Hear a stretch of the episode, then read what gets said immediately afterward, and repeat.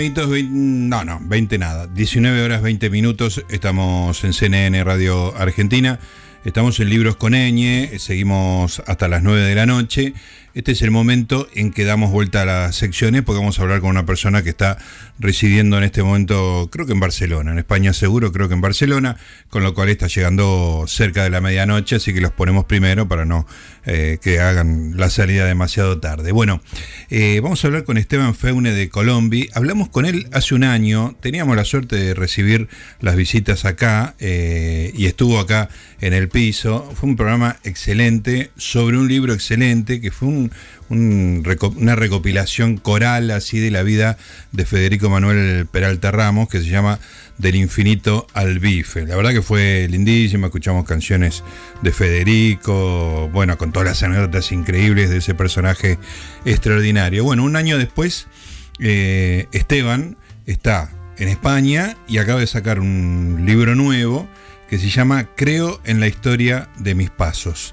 Y, la verdad, lo leí, eh, me, quedó un capítulo del medio, este, después se lo voy a pedir que me lo cuente, lo voy a terminar leyendo, eh, pero me pareció un libro extraordinario, es, un, es un libro poco común, son relatos de viaje, una cosa que uno cree que en el siglo XXI ya no existen, y existe y es distinto, los lugares que va son apasionantes, algunos, varios de ellos me atrapan especialmente, así que va a ser un placer hablar con, Esteban otra vez. Esteban, ¿cómo te va? Gustavo Noriga te saluda.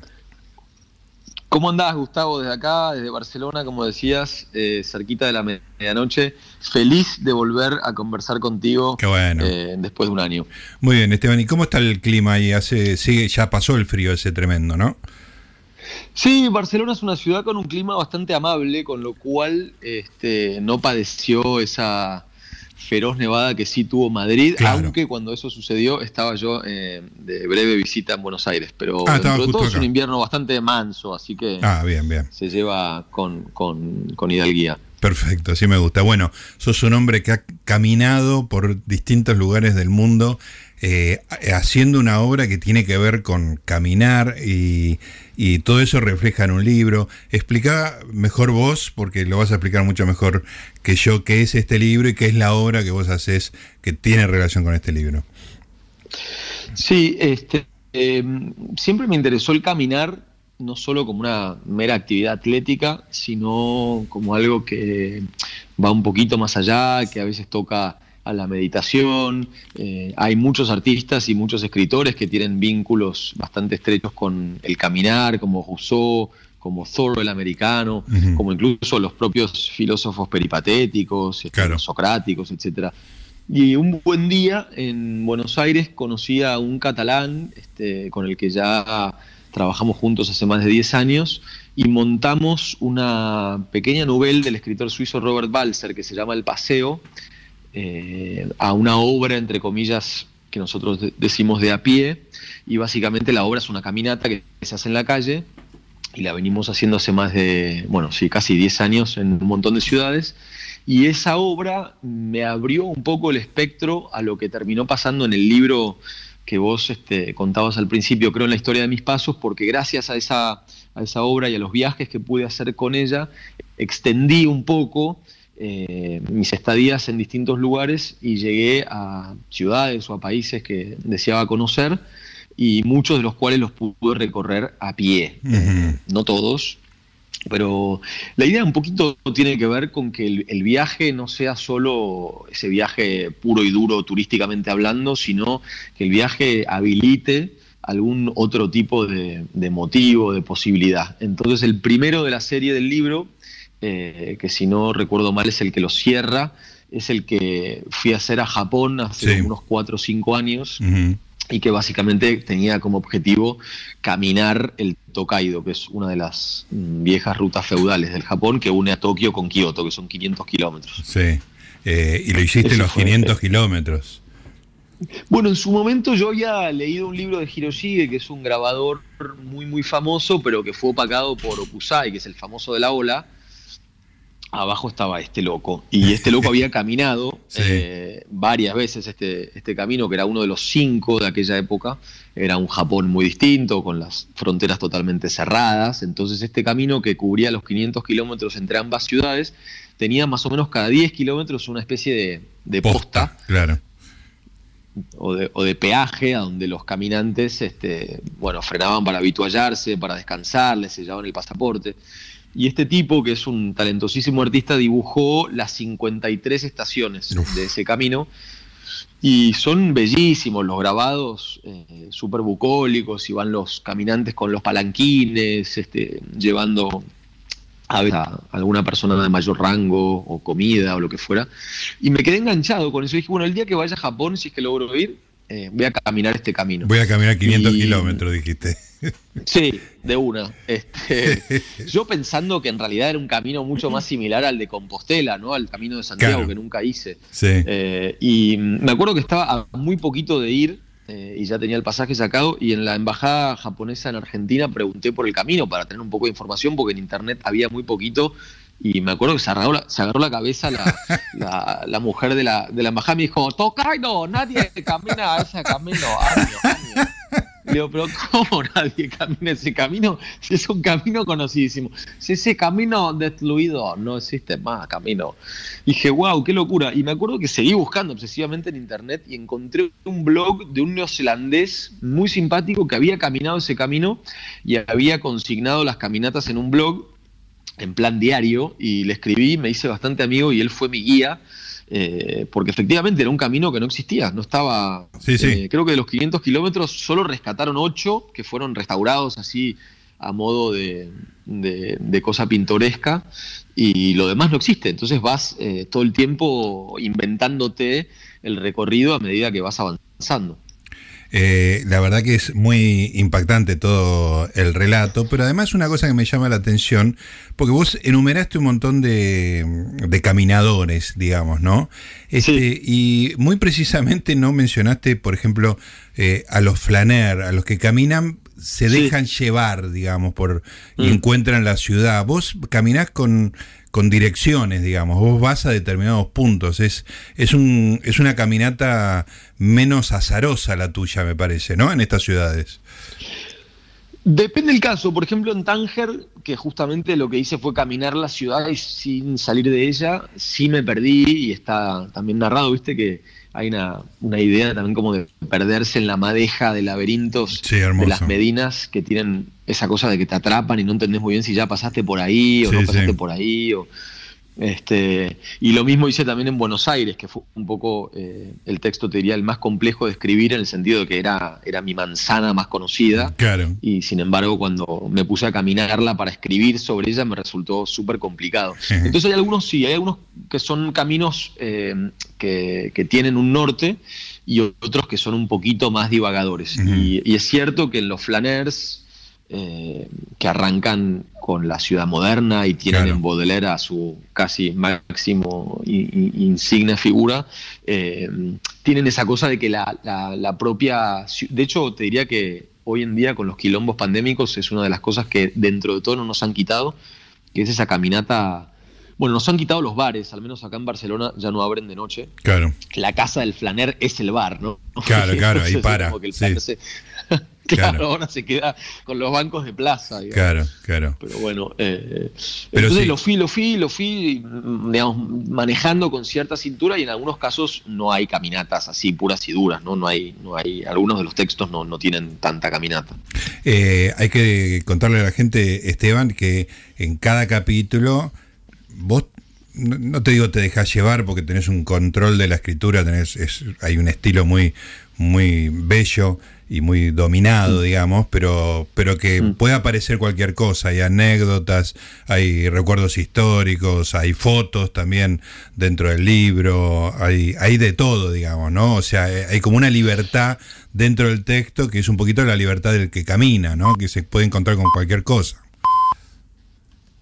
De una. Sí, en, relación con lo que hablábamos justito antes, pensaba que hay una linda palabra que a veces suena difícil, pero que, es muy sencilla y muy fácil de entender, que es palimpsesto, que, que eran esos pergaminos de la antigüedad, este, que como no había dónde escribir, incluso a veces hasta en piedra, se borraba lo escrito y se escribía sobre lo, lo que se había borrado. Entonces, siempre trato de, entender el camino como, como un camino sobre lo que caminaron otros antes eh, entonces, dependiendo del destino, tengo siempre eh, muchas lecturas o, distintas eh, inspiraciones previas respecto de aquello que caminaron otros antes que, yo. En el caso de, del Tokaido de Japón es clarísimo que partía de Hiroshige, que ya lo había hecho ese camino, y en otros aparecen influencias muy diversas que a veces tienen que ver también con la gastronomía, con la música, con el arte contemporáneo, es decir, que exceden este, los límites de la literatura.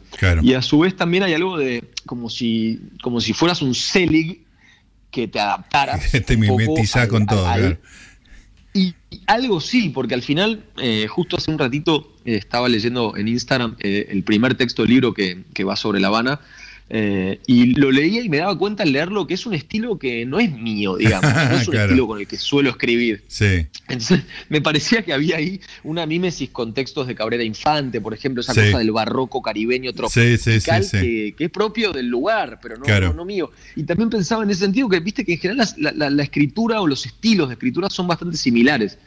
Eh, uno se pone un sallo y como que no se lo saca más y sigue con él cómodamente. A mí me gusta todo lo contrario, si puedo cambiar, eh, me parece que hay un juego o algo lúdico en la escritura y en las palabras que es súper este, estimulante. Hay una cosa muy divertida que haces que estás contando una cosa en pasado y decís, ahora lo voy a contar en presente. No sé por qué, pero tengo que contarlo en presente. Y, lo contás en presente. Y ahora vuelvo al pasado, digamos, como, como paréntesis este, casi reflexivos que, que son muy, muy lindos, digamos, ¿no? Porque te, es como la mente de un tipo que está escribiendo y que tiene que tomar decisiones eh, estéticas, digamos, ¿no? Este, es muy lindo. Sí, suscribo, suscribo porque eso te pasa. Decís, bueno, a priori que debería ser todo en pasado, porque si es en presente te da la sensación de que se te pierde o se te, se te sale de las manos, pero al mismo tiempo cuando te, te, relajás en el sentido de que no tenés que estar tan preso de ciertos corchetes, eh, al final eso se convierte en, un gesto de, libertad. Claro. Eh, Esteban, eh, déjame ir lugar por lugar porque disfruté mucho de todos, eh, de todo menos uno, no leí el de Mallorca, no me daba el tiempo que quería tener el libro leído y me salté a Mallorca y me, me, pasé el último que me parecía que era importante para tenerlo para, para conversar con vos. Pero arrancás, arrancás en Cuba con esa cosa barroca que decís y las referencias a Cabrera Infante y ese libro increíble que es este, eh, decís vos el título porque yo me lo he olvidado, Viaje a la la Habana para un infante difunto. Una infante difunta con, con tres juegos de palabras, como hacía él, en, una frase te metía tres juegos de palabras distintos. Este, Y un poco irritado me, eh, sonás ahí, como que es, a diferencia de los otros lugares que te parecen medio mágicos, eh, La Habana te, mm. te sonás más irritado que en el resto del libro. ¿Vos qué decís? Puede ser, no lo había pensado.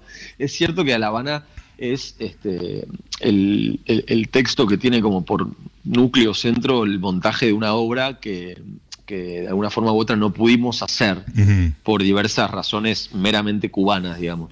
Entonces, durante eh, el viaje había cierta quizá frustración que se convirtió en algo un poquito más este, resiliente después de haberlo padecido y de haber sentido que de pronto justamente lo que era padecimiento en el fondo era eh, darnos cuenta de que la obra también podía permitirse eso. Porque e, es, una ciudad, eh, yo había ido antes, en el 99, en el 2000, de hecho ahí tuve un eh, cruce bastante curioso con Maradona, pero ah, quedará para, para otro, para otro momento. Espectacular. Y, siento que los pobres, los, habaneros tienen, o los hablaneros, como los han apodado, tienen un poco la carga muy, muy presente de lo que es el turismo. Eh, están ahí a punto de liberarse y no se liberan.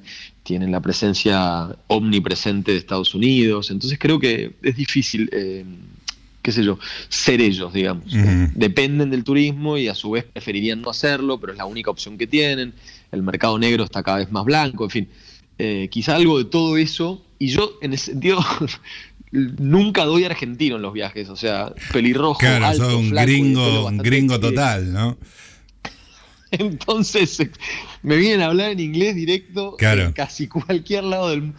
Y yo quiero zafar, ¿viste? Pero bueno, me, cuesta justamente sacarme eso, el, peso casi discriminatorio de la mirada agringada inmediata. Entonces quizá por ahí tendrá que ver con eso.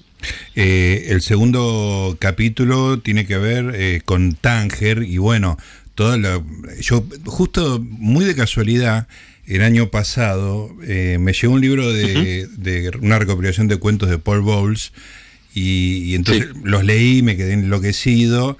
De ahí pasé a leer El cielo protector, que no la había leído. De ahí volví a ver la película de Bertolucci, que, no, me parece muy buena, pero de todas maneras los paisajes, la fotografía de Storaro es una cosa de locos, es, es un, un, planeta distinto, digamos, ¿no? Es el de F de Fellini, ¿no? Entre otros. Claro, claro.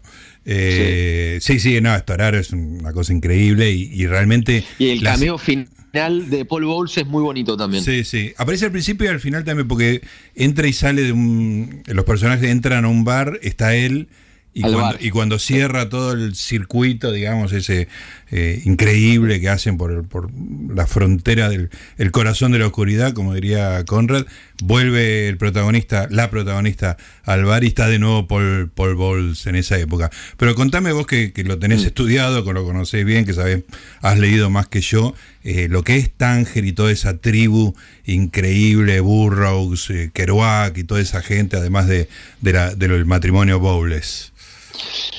Eh, sí, tal cual. Lo del matrimonio tiene también algo ahí que es curioso y es eh, el, valor, entre comillas, oculto de Jenny Bowles, la mujer de Paul, que, también da para, para, mucho. Abro paréntesis, eh, una de las cosas que me generó leer tu libro es, tengo que leer a Jane Bowles. Sí, no te pierdas de leerla si no la leíste porque es realmente fenomenal.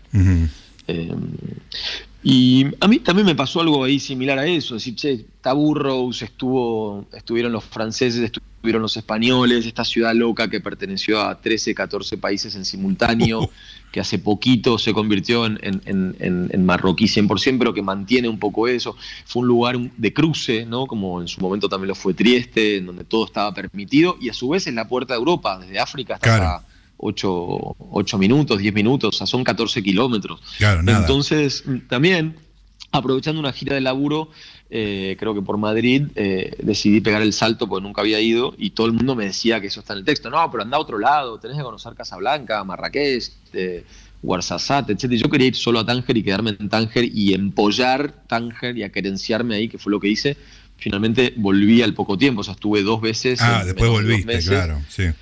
Sí, y, logré pasar esa primera rompiente que por supuesto tiene, que, está asociada con un montón de africanos del África más negra que llegan y se quedan ahí como girando en falso, tratando de entrar en Europa y por ahí son ah. los que están vendiendo en la calle carteras o eh, buscándose la vida. Pero podés penetrar a través de esa primera impresión y llegar a algo que por supuesto no es similar a lo que fue en los 50s o en los 60s, cuando Burroughs, por ejemplo, escribe El almuerzo desnudo, eh, cuando había una librería muy famosa en la que se juntaban todos estos locos, Tennessee Williams este, estuvo allí, Bowles vivió y murió ahí, eh, pero podés de alguna manera u otra comer bocaditos de esas épocas y yo con eso ya quedé eh, más que satisfecho.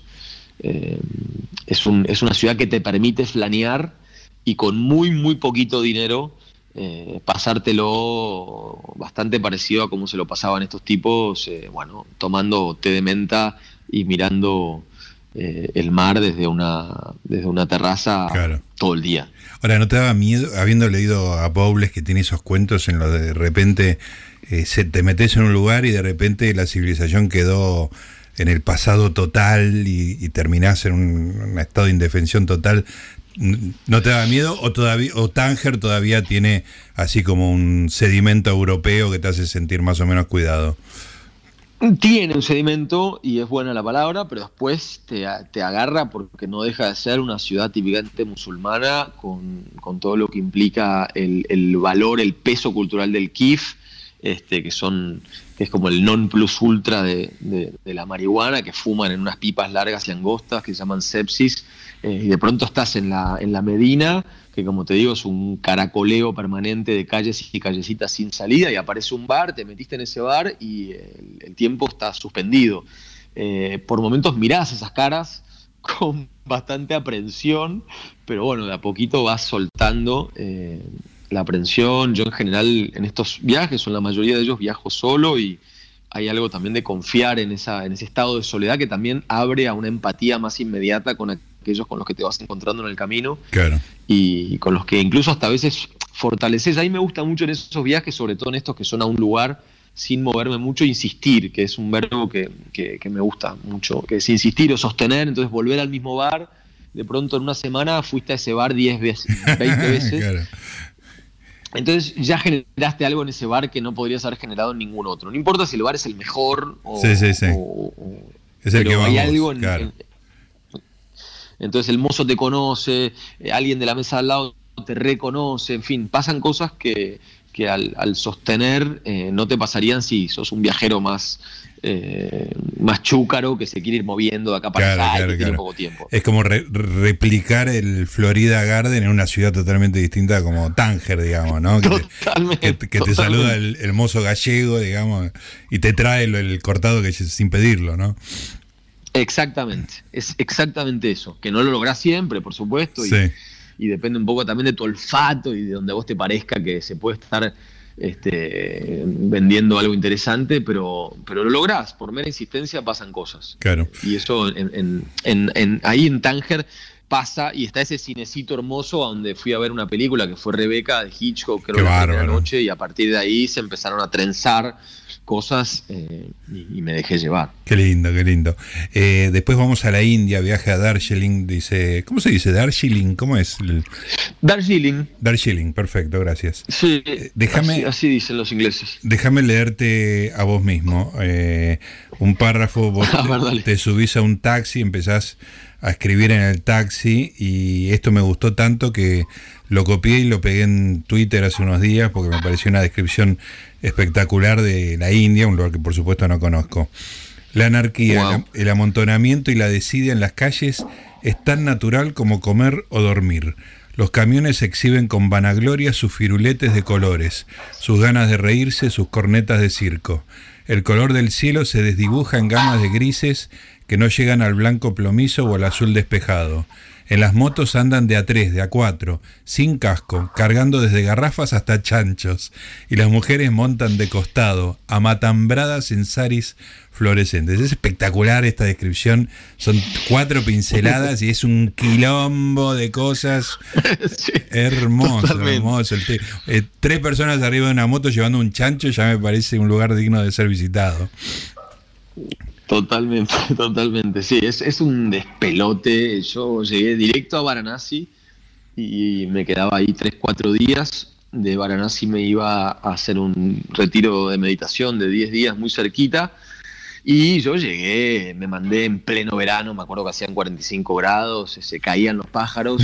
Y, tengo una tía budista que es un ser absolutamente único, que es la única lama del país, de Argentina. Y ella me dijo: Mirá, llegaste en una época fatal, me hubieras consultado antes. Eh, lo único que te puedo aconsejar es que te vayas hacia el norte, hacia Darjeeling, eh, que recorras eh, ese estado que es el de los famosos tés. y yo te conecto Exacto. Y yo, una vez que estés ahí, me avisas y te conecto con el, con el templo o el monasterio al que voy todos los años y, a donde tengo un montón de, de, monjes amigos. Y dije, bueno, buenísimo, salgo del retiro, me evito estos 45 grados eh, fatales y encaro para el norte, que fue lo que hice. Entonces caí en Darjeeling muy sorpresivamente porque no tenía para nada noticias más que la película de Wes Anderson claro. y el nombre del té. Y bueno, al final me, también me armé una especie de ruta del té que para nada está armada, de, forma muy autóctona y rústica, a pie por colinas en donde cada dos por tres los dueños de las fábricas de té me advertían de que podía aparecer una gacela salvaje y atacarme, o, yo quedar perdido en unas brumas locas que hay ahí, que se comprende también por qué el té crece ahí de manera tan peculiar. Claro, Y, fui, fui, y fui organizando un viaje así muy de manera muy sui generis, justamente, hasta que terminé en el, en el templo de, la tía Lama, y de ahí crucé a Gamba, a Nepal, que también es un cruce muy lindo y, muy, muy inesperado, muy, muy loco. Qué aventura hermosa. Eh, el cuarto capítulo tiene que ver justamente lo que estabas contando antes, eh, Buenos Aires, esa manzana del microcentro y el fantasma de Federico. Hay una anécdota tan graciosa de, Federico que también la copié y la pegué en Twitter porque me pareció genial. Yo me sonaba, ¿está en, en el infinito y el bife esa anécdota? Sí. Ah, ok, ok. Sí, me, hacía eco en la cabeza y pensé que vendría de, ahí. Pero claro, como decís vos, fue el, más complicado de escribir porque era lo que tenías a mano. Sí, eso me costó, me costó mucho porque me costó dar con, no sé si el tono, eh, la cadencia, había algo eh, eh, en lo que hablábamos antes del insistir y el sostener que me era tan familiar que a la hora de, textuarlo, digamos, me, trajo complicaciones muy agradables. Estamos hablando de complicaciones que son de lo más amenas en, comparación con cualquier otra. Pero que de verdad que estaba ahí, yo decía, ¿cómo le entro? ¿Por dónde le entro? Entonces, eh, también es una especie de medio de monólogo interior eh, y me sirvió mucho agarrarme de Renato Rita, que es un, gran amigo y crítico y curador que también fue muy amigo de Federico Manuel, como si él fuera un poco mi, mi Dante, ¿no? Claro, que te lleva por ese lugar, eh, claro.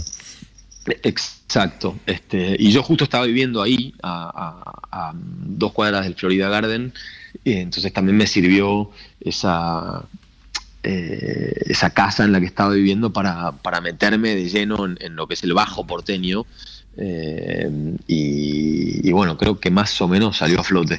Sí, absolutamente. Después, este, te aclaro que eh, yo tengo la, manía, y este libro se prestó como pocos, de cada vez que mm. leo algo que no, que no es, eh, que, implica alguna geografía, lo acompaño mm. del Google Earth. Me voy a todos los lugares, tengo que ver. Este, y mm. me, resultó muy fascinante en ese sentido y me demoró más tiempo el, capítulo mexicano, digamos, ¿no? En, ese recorrido medio desértico a buscar peyote. Y, y, me subí al Cerro del Quemado, este, fui a, ¿cómo se la 14, ¿cómo es que se llama la población? La Real 14. el Real de 14, Real de 14 que es el, pueblo que está en la montaña, y abajo está el mero mero desierto, que es Estación 14, que es muy distinto. Bueno, contame esa experiencia desértica en medio de Castañeda, de, probar un peyote, eso, ¿no? Ahí va, sí, sí, de vuelta, usando ese, esa excusa de, lo que otros habían ya contado, narrado o vivido. Estábamos de gira en el DF y aprovechamos ahí un, filón en la agenda para alquilarnos un auto y nos fuimos hasta, hasta el 14, que son como ocho horas desde el DF en San Luis Potosí una vez ahí, eh, también me dediqué a, estar ahí, que fueron casi 10 días, y en esos 10 días me metí en el desierto de manera bastante salvaje u osada a buscar peyote. Eh, eh, la primera vez me llevó una persona que me, enseñó a buscarlos en el piso, que son muy difíciles de encontrar, y me explicó más o menos cómo hacerlo, qué tipo de ofrenda hacer qué cuchillo usar, qué parte cortar para no este, dañar la raíz, etcétera, etcétera. Y bueno, eh, fueron al final dos tomas y a cada cual más lisérgica y chiflada, eh, en, una, en un contorno de, desierto, no como uno se imagina un desierto, eh, qué sé yo, Libia, de, tormentas de arena, porque es un desierto más verde. Sí. Eh, pero es un desierto fulero en donde una vez que, tomaste este, este, pequeño cactus, que es del tamaño de un alfajor, que se mastica y que es bastante agrio, empiezan a pasar cosas en donde tus percepciones se ven muy alteradas y las distancias, los tiempos y, las temperaturas empiezan a, a, enquilombarte un poco eh, la mente y el corazón, pero fueron experiencias muy alucinantes que después se complementan con el viaje a, Real de 14, que es este pueblo minero que está en la montaña, y el Cerro del Quemado, que es uno de los cerros de las peregrinaciones que hacen diversas eh, culturas que están vigentes en México, de distintas poblaciones este, originarias, que siguen haciendo desde distintos estados sus peregrinaciones al, al 14 para buscar eh, el peyote que después se vuelven a llevar a sus tribus para durante todo el año hacer distintas, eh, distintos rituales. ¿no? Esteban, y eh, esto es curiosidad que, extraliteraria, digamos. Una vez que tenés el mm. efecto del peyote, ¿cuánto tarda en, mm. tardás en volver a, la realidad habitual, digamos? Supongo que como todo en la vida depende de las dosis. Claro. pero con, tu, con tu alfajor. Con tu alfajor, digamos con mi alfajor, que fueron un par, eh, y te hablo de 6, 8 horas. ¿eh? Ah, tiempo, claro. Sí. Pero bueno, son, es un viaje que en comparación con otros de otras plantas este, medicinales latinoamericanas, como por ejemplo la ayahuasca, eh, al menos en mi experiencia, mm, mantenés un estado de conciencia, ¿no? es que estás estampillado contra un rincón y no puedes este, reaccionar. No, en serio, porque hay otros casos en donde lo de estampillarse es casi moneda corriente y yo ya no, querría más ese estado, digamos. Sí, sí. Eh, con esto podés un poco interactuar con el, con el ambiente, digamos, y podés interactuar con el ambiente, con vos mismo, eh, tomar nota, eh, este, caminar, moverte. Hay algo muy activo en el peyote que no deja de ser un cactus que, bueno, la historia eh, que es de los huicholes tiene que ver con que es la pezuña de un venado, hay toda una especie de mitología detrás, pero al final lo que estás comiendo es un cactus muy rastrero y tiene un poco esa energía también del, entorno que es un desierto, ¿no? La ayahuasca, por ejemplo, es de la selva, es de un mm, lugar más, salvaje, húmedo, con menos sol y esto es un cactus que se las rebusca para crecer en un entorno bastante árido. Entonces también hay algo de la fuerza de... Claro, exacto, ahí va. Eh, y rastrero como lagartos o como, ¿viste? Sí, sí, esa cosa. más del mundo. Como que el sol no te deja levantar de la tierra, ¿no? Es este. Ahí va. Una cosa así. Eh, Esteban, una, una disputa familiar que tengo acá con mi mujer es que yo quiero ir a Islandia. Me, me parecen los paisajes más lindos del mundo y que no se parece al planeta Tierra, digamos, ¿no? Este, y además tiene esa conexión con, Borges que, bueno, que uno le, es, el santo patrono de este programa y bueno, uno, digamos, le, gusta la idea. Este, y me volvió loco eh, leer todo lo que vos contás de, de, ese pueblito de 40 habitantes, increíble, al cual, por supuesto, fui con el Google Earth. No podía creer que existiera una cosa tan chica y con una mística tan extraordinaria. Contá un poco lo que es eso. Bueno, eso es muy increíble, porque yo había ido a Islandia, a Reykjavik, a hacer una performance en, invierno, es decir, el mes de enero. Y, invierno en Reykjavik. Say no more, ¿no? Say no more. Sí, de hecho, si, si deciden ulteriormente viajar, yo recomendaría que lo hicieran en invierno. Ah, directamente, mira, ¿por qué? Me parece que es, que es la posta, que Islandia se puso medio de moda y en verano va mucha más gente a recorrer sus paisajes, justamente este, muy, muy verdes y brillantes en, días que parecen no tener noches, pero hay algo también en, días que no parecen tener días en mm. invierno que es fascinante, muy, muy este, hipnótico. Y creo que, algo de eso le pegó a Borges, que fue un poco lo que me pasó ahí. Yo empecé a, yo sabía de, de Borges y su interés por las sagas este, conocía incluso algunos de los poemas que había publicado en homenaje a Islandia, pero estando ahí, no sé cómo, eh, descubrí que Borges había viajado a Islandia tres veces y eso me voló la cabeza. Esto no puede ser posible. Que Borges, con más de 70 años y ciego, hubiera venido tres veces a esta isla perdida en la mitad de nada, porque es una isla que está muy lejos de todo. Sí, sí, no está de eh, paso de nada, digamos, no. No, es que voy a tal lugar, aprovecho y voy a Islandia, no, no, hay, no existe. Claro, exacto. Y en ese momento menos aún, digamos que para llegar a Islandia tenías que tomarte un vuelo rarísimo que hacía escala en no sé dónde, en fin. Y entonces me puse a investigar y lo que sí tiene de curioso Islandia, que no deja de ser un país de muy pocos habitantes, a donde la endogamia es brutal, de modo que muy rápidamente me puse en contacto con tres o cuatro personas que lo habían conocido a Borges, nada menos que un novelista muy famoso islandés que lo había traducido, este, el, editor del diario de aquel entonces que lo había ido a buscar al aeropuerto, y el discípulo de un cura pagano, que era esto, te diría que el paganismo lo que más lo, lo seducía a Borges, que eh, era el discípulo del, cura que lo había casado a Borges con Kodama siguiendo los ritos de Odín. Yo dije, no, esto listo, acá se me está prendiendo fuego la cabeza. Extraordinario, eh, claro. Sí, y todo esto lo complementé con varias visitas a la Biblioteca Nacional que me quedaba enfrente, en donde descubrí que había un montón de textos de Borges traducidos, eh, un montón de, de artículos y notas de Borges en los diarios, con fotos múltiples y de lo más diversas, una de ellas de Borges con el propio cura pagano que tiene una barba hasta las rodillas.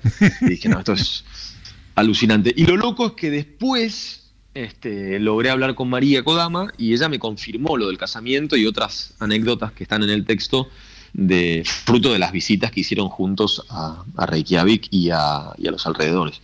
Y ahí fue cuando surgió lo de Reykjolt, que es lo que vos viste en ese pueblito diminuto. 40 habitantes. Que es un. Exacto, que es un lugar que está dedicado a Snorri Sturluson, que es el mayor de los, de los rapsodas vikingos eh, medievales islandeses, que Borges lo venera y al que incluso le dedica un poema. Sí, que incluso los que, Los, que leímos mucho a Borges con, con mucho amor, hasta tenemos ganas de que no exista, viste que inventó mucho personaje eh, Borges. Totalmente. pero este existe, digamos. Vos fuiste donde, donde él es un, una especie de ídolo, una figura. Sí, sí, es como si fuera su, mausoleo eh, y está también eh, blindado, protegido, además de por duendes invisibles, por este señor que es un cura pagano también, que me recibió ahí bajo una tormenta de nieve y en un lugar de lo más este, peculiar y, ahí me mostró eh, que fue para mí de, lo más, para mí de lo más loco y poético de todo el libro es el momento en que este tipo en un manto blanco de nieve empieza a borrar con la pata en un lugar que a él le resulta muy preciso eh, la, nieve y llegamos al túmulo de la tumba de Snorri Sturluson y ahí me, atravesó la electricidad y, ahí, recité eh, en homenaje a, Borges y a Sturluson el poema que, que él le dedica a este, a este famosísimo personaje islandés que te diría que junto a Bjork son los dos este, el islandés más famoso famosos de, todo el, sí. Exactamente. Bueno, hay fotos de ese, de esa, del pie, este, de removiendo nieve y que aparece el nombre de Storluson, muy, muy impresionante. Sí, y de hecho estoy laburando en una, en un documental para, para ah, filmar quizá el, el, próximo invierno de esto, justamente. Ah, extraordinario. las huellas de, de Jorge Luis eh, en Islandia. Eh, en Islandia. Extraordinario. Bueno, contame para, para, terminar, ya te quiero liberar, se está haciendo, se está convirtiendo en lunes eh, Barcelona. contame del que no leí, que es Mallorca, que me lo dejé para después. Bueno, y Mallorca, sin ser muy original, es decir, lo mismo, una gira de trabajo. De hecho, habíamos ganado una residencia y nos, quedábamos trabajando en, en, un pueblo de Mallorca un buen rato. recordé eso sí fue bastante loco, que había leído un libro muy lindo de Josh Sand, que es eh, en su momento la, novia pareja de Chopin, el pianista polaco, un libro que se llama Un invierno en Mallorca. Y el libro es tremendo porque es la crónica de un invierno fatal, horrible.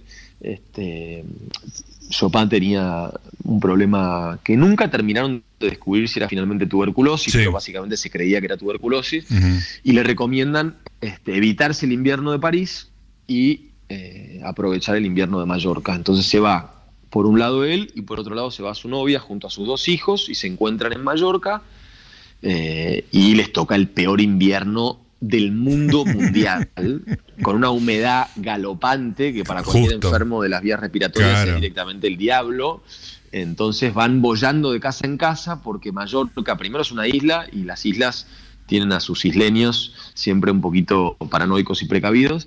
Y por otro lado lo veían a este tipo toser sangre y decían, después de haber vivido que ellos justamente habían vivido una epidemia, no sé de qué, unos años antes, entonces estaban directamente con una aprensión que, les hacían la cruz cada vez que los veían. Entonces ellos pasaron creo que dos meses, terminan viviendo en una abadía y lo que, lo que hice en su momento fue visitar todos los alrededores y eh, visitar la abadía. La abadía es un, un lugar que hoy este, se visita y, y en el que hay una especie de capillita en la que un loco toca 10 horas por día diversas eh, partituras de Chopin. Eh, Qué maravilla. No, no, es un, es, es, un catalán que te diría que es el tipo, no sé si no es el tipo más loco del libro, aunque tampoco hay mucho de él dentro, pero es un tipo que está todo el día, desde que tiene 19 años y ahora tiene 50, tocando Chopin los 365 días del año en esta capilla delirante a la que van, bueno, turistas o japoneses o lo que fuera de visita. Y me, imagino que su ambición es algún día escupir sangre sobre el teclado, ¿no? Muy probablemente. Y a un japonés capturarlo y, y dejarle una propina abundante, pero este, estuve en ese lugar que también yo había recordado el, texto ese de, George Sand, es muy, lindo, muy recomendable, eso es una crónica brutal de, la época. Y, contrasté de vuelta, como hablábamos antes, en, en, este palimpsesto que son estos viajes, son esa cinta de Moebius, eh, pude sopesar lo que vivieron ellos eh, dos siglos con lo que viví hoy yo y también con las diversas facilidades a las que accedemos hoy. Bueno, yo me alquilé un auto por dos mangos, volé con un vuelo low cost y ellos desde París hasta Mallorca vivieron un infierno para llegar. Barco, chalupa y no sé qué y, todos los viajes del propio piano playel de Chopin que venía por barco y que estaba en la aduana retenido, así todo. Le, hubiera convenido pasarse el invierno en Islandia, seguramente. O en mismo París con una buena salamandra, mira, y se lo pasaba mucho mejor. mucho mejor. Esteban, bueno, eh, hemos recorrido, bueno, el último capítulo con el que arrancamos, que es ese viaje increíble de 500 kilómetros. La verdad que fue un paseo muy lindo el libro y charlar con vos otra vez. Así que espero dentro de un año llamarte de nuevo o que estés acá en el piso ya normalizado todo y vos eh, paseando por Buenos Aires. Así te volvemos a conversar. Va, me encantaría. Este, déjame agradecer bueno, a la editorial Sex Barral, que fueron unos divinos a la hora de trabajar juntos. Fue un placer y se engancharon mucho cuando decidimos agregarle realidad aumentada, que que es un paratexto loco que tiene el, libro, en donde puedes escanear con tu teléfono diversas fotos y acceder a contenido interactivo que está ahí, digamos. Ah, extraordinario. No, no lo, no lo apliqué porque tengo un PDF, ahora quiero el libro físico para, meterme en eso también. Dale. Porque cuando me contabas lo de Google, dije, bueno, esto sería ideal para Gustavo, porque en el fondo eh, accedes a, contenido que, que accederías si estuvieras chequeando en Google cositas al lado. Buenísimo. Y lo otro, además de agradecerte a vos y a Mariela mucho, es este mandarle un beso a, tu siguiente invitada, que es Silvina, Silvina Chediek. Es increíble esta, esta, historia, ¿eh? eh hacer el anticipo. Hoy vamos a hacer eh, Todos Somos yo Lectores. Lo dejo bollando y lo, y Dale, lo completamos, con Silvina. Yo le, dejo un, beso muy especial a Silvina desde el corazón eh, y, ahí ustedes completan el, porqué desde aquí, desde Barcelona. Eh, un abrazo infinito. Al bife. Al bife, del infinito al bife. Un abrazo grande, Esteban. Hasta la próxima. Gracias, adiós. Esteban Feune de Colombia, un libro increíble, un conversador nato, la pasé genial y anticipó lo que viene Todos Somos Lectores, Silvina Chediek, que tiene una relación particular con Esteban. Todo eso dentro de un rato.